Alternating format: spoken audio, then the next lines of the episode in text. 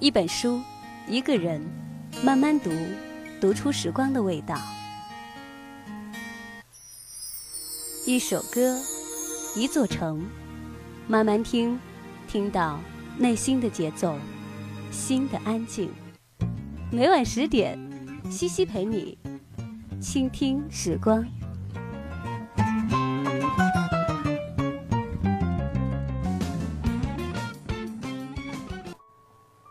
嗨，你好，夜已深，秋意浓，细听时光，每晚十点，谢谢你听到我。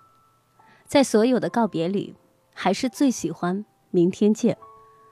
我不太喜欢现在带有广告的那些公众号，因为目的很纯粹，为了钱。好像我们做任何事情的时候，只要抱有目的性，那这个事情就变得没有那么纯粹了。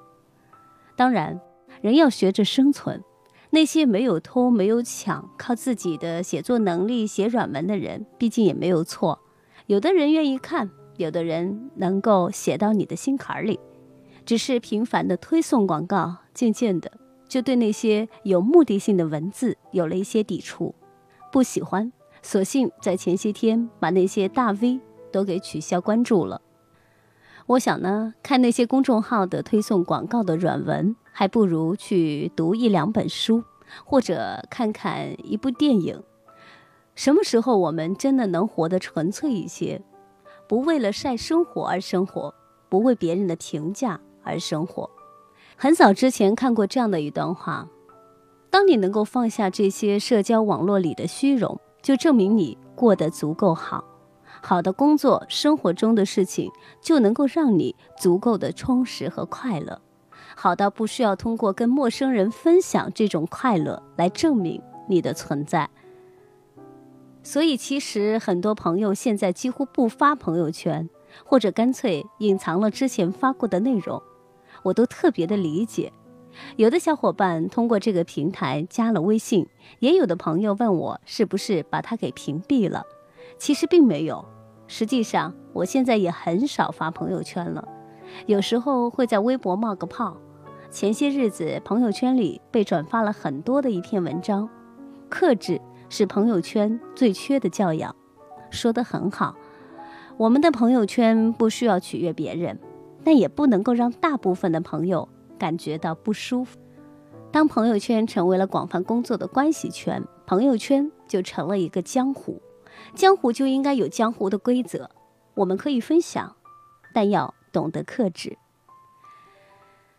很多人谈了恋爱却不晒幸福，朋友圈和微博找遍了都没有另一半的照片儿。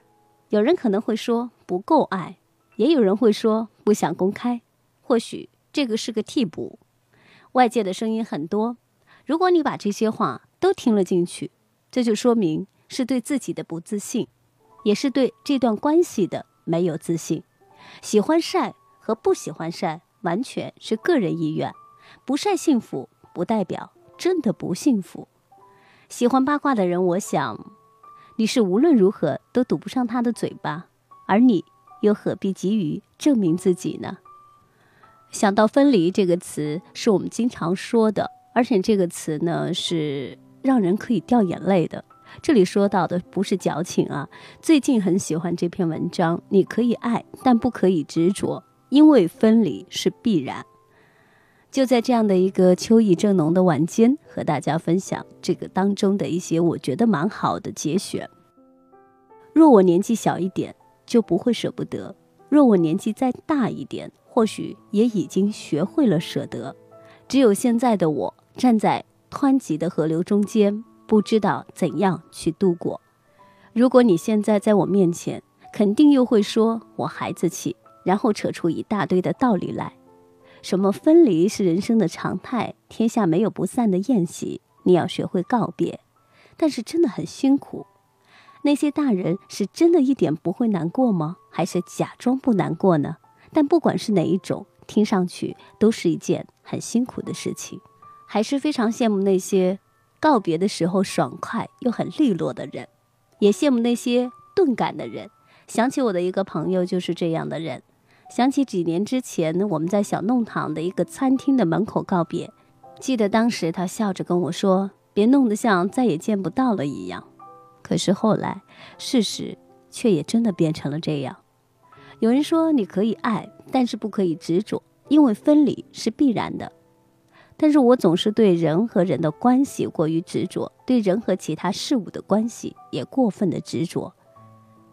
你大可以怪我，但是我还是应该觉得怪这个世界太大了，人们才会说见不到就真的见不到了；怪出行太过于方便了，人们才能够说走就真的走了。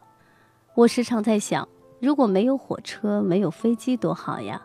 我们一辈子就待在一个小小的地方，认识一些少少的人。就算有时候突然想要远走，也只能翻过一个山头，再远就走不动了。我们总有一天也要告别的，我该不该跟你说一声再见呢？我们一生当中总会遭遇到离开心爱人的痛苦，可能是分手，也可能是永别。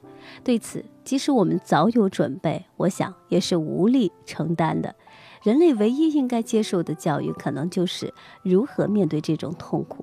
但是，从来没有人教会给我们，我们都是独个的、默默的忍受、摸索和绝望。所以说，在所有的告别当中，我最喜欢的一句话还是“明天见”。喂，你还在吗？那个长不大的少年，对着镜子看不到变迁，我还以为我没有变。喂，你还好吗。那些无处投奔的夜，着曾经写下的伤感，突然发现今天的突然，曾以为全世界就是我的笑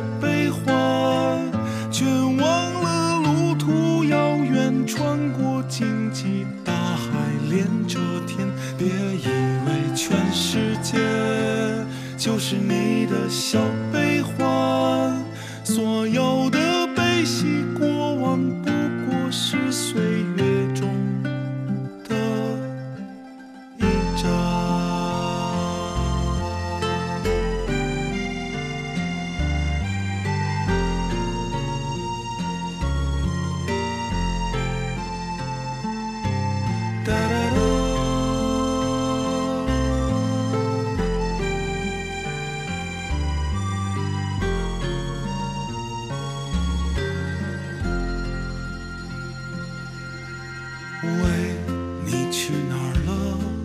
和自己在人群中走散，看着世界在尽情的狂欢。停下翻看昨天，曾以为全世界就是我的小悲欢，